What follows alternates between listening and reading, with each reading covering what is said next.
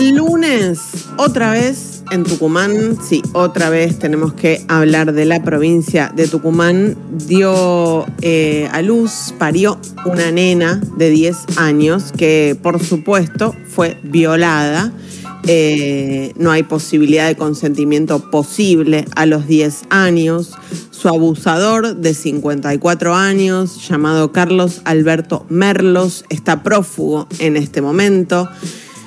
Es increíble cómo sistemáticamente estos casos se dan en Tucumán. Esto no puede ser eh, obviado como dato de, de cada uno de estos episodios.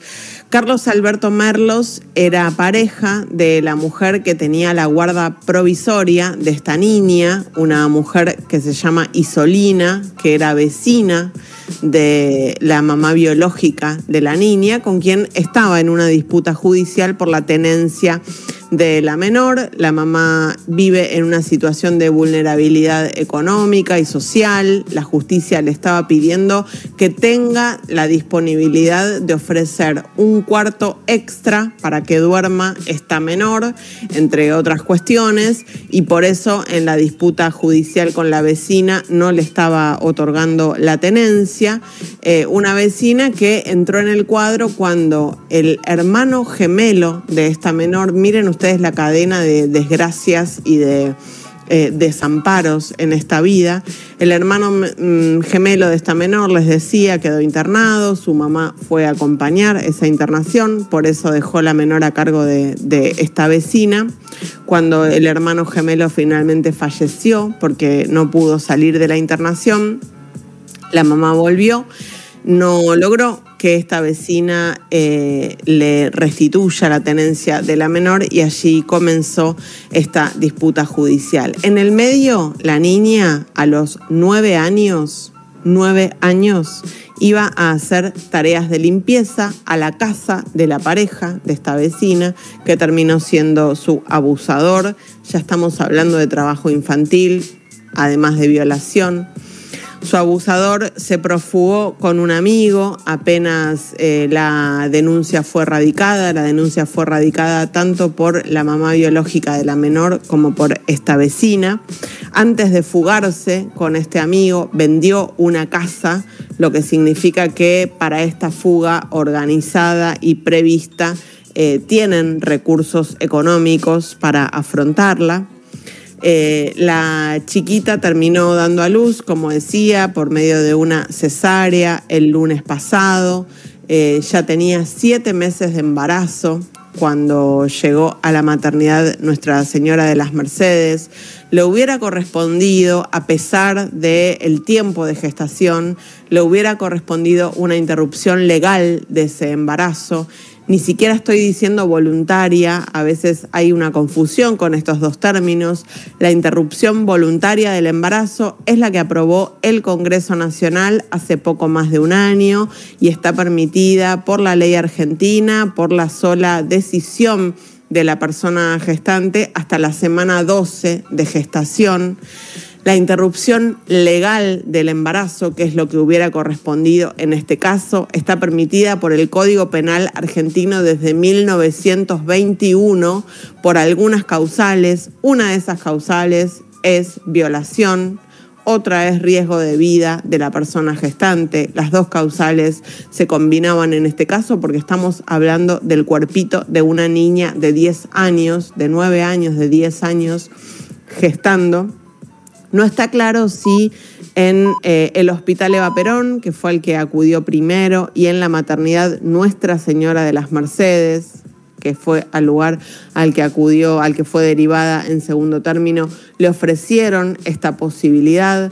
También hay que decir, es una situación muy compleja para el equipo médico tener que enfrentar a la interrupción legal, tener que enfrentarse a la interrupción legal de un embarazo de siete meses de gestación. Falló todo el sistema en esta historia que les estoy contando, porque el juzgado de familia a cargo de Rosana Martínez, que es el juzgado que estaba llevando adelante la causa por la tenencia de la niña, eh, falló en monitorear cuáles eran las circunstancias en las que estaba viviendo esa niña y además falló en no restituirle la tenencia a eh, la mamá biológica que la estaba pidiendo solo por causas materiales. No le restituyeron la tenencia solo por causas materiales. La ley argentina dice claramente que las condiciones materiales no pueden ser excusa para separar a un menor o a una menor de su familia de origen. En todo caso, el Estado lo que tiene que hacer ahí es ayudar a esa familia de origen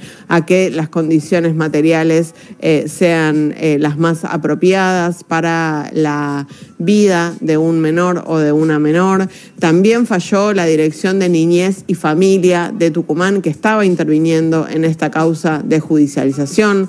Falló la escuela, que en siete meses, eh, en siete meses no registró, esta niña estaba escolarizada, en siete meses la escuela no registró que esta niña estaba cursando un embarazo y falló también el Centro de Atención Primaria de Salud al que esta niña concurrió en octubre en octubre ya, eh, porque estaba registrando cambios en su cuerpo. Todas estas demoras, demoras que en gran parte tienen que ver con el sistema judicial, tienen efecto y efecto nefasto en la vida de las personas. Lo venimos diciendo aquí a propósito de discusiones que se abren desde el sistema político y por causas eh, que distan muchísimo de lo que pueden ser las condiciones materiales de vida de una niña tucumana violada. El sistema político suele decir que hay que hacer una reforma judicial, que la justicia tiene que cambiar, no mirando estos casos, sino mirando a otras cuestiones. Bueno, el sistema judicial tiene que cambiar principalmente por estos casos y por estas cuestiones. Todas estas demoras en el juzgado de familia, en la dirección de niñez y familia, también por supuesto en la sala de atención primaria, en la escuela, terminan impactando terriblemente en la vida de esta menor. La menor, según informa la maternidad Nuestra Señora de las Mercedes, está bien. Bueno, habrá que ver cómo definimos, ¿no? Estar bien. ¿Qué significa estar bien?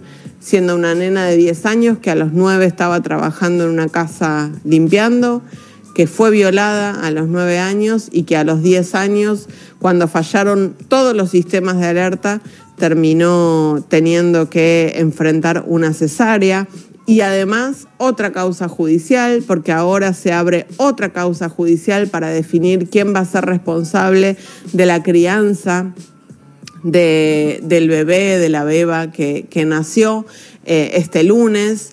La verdad es que todo el sistema eh, termina, termina siendo absolutamente horroroso. El ministro de Salud de Tucumán, Luis Medina Ruiz, sabemos, es objetor de conciencia cuando se eh, tocan causas o temas que tienen que ver con la interrupción, ya sea voluntaria o legal, de los embarazos. De hecho, es el médico que había organizado en su momento el abrazo al Hospital Avellaneda cuando este sentido. Me refiero al caso de Belén, la joven que terminó presa por un aborto espontáneo y terminó siendo liberada por un fallo de la Corte tucumana.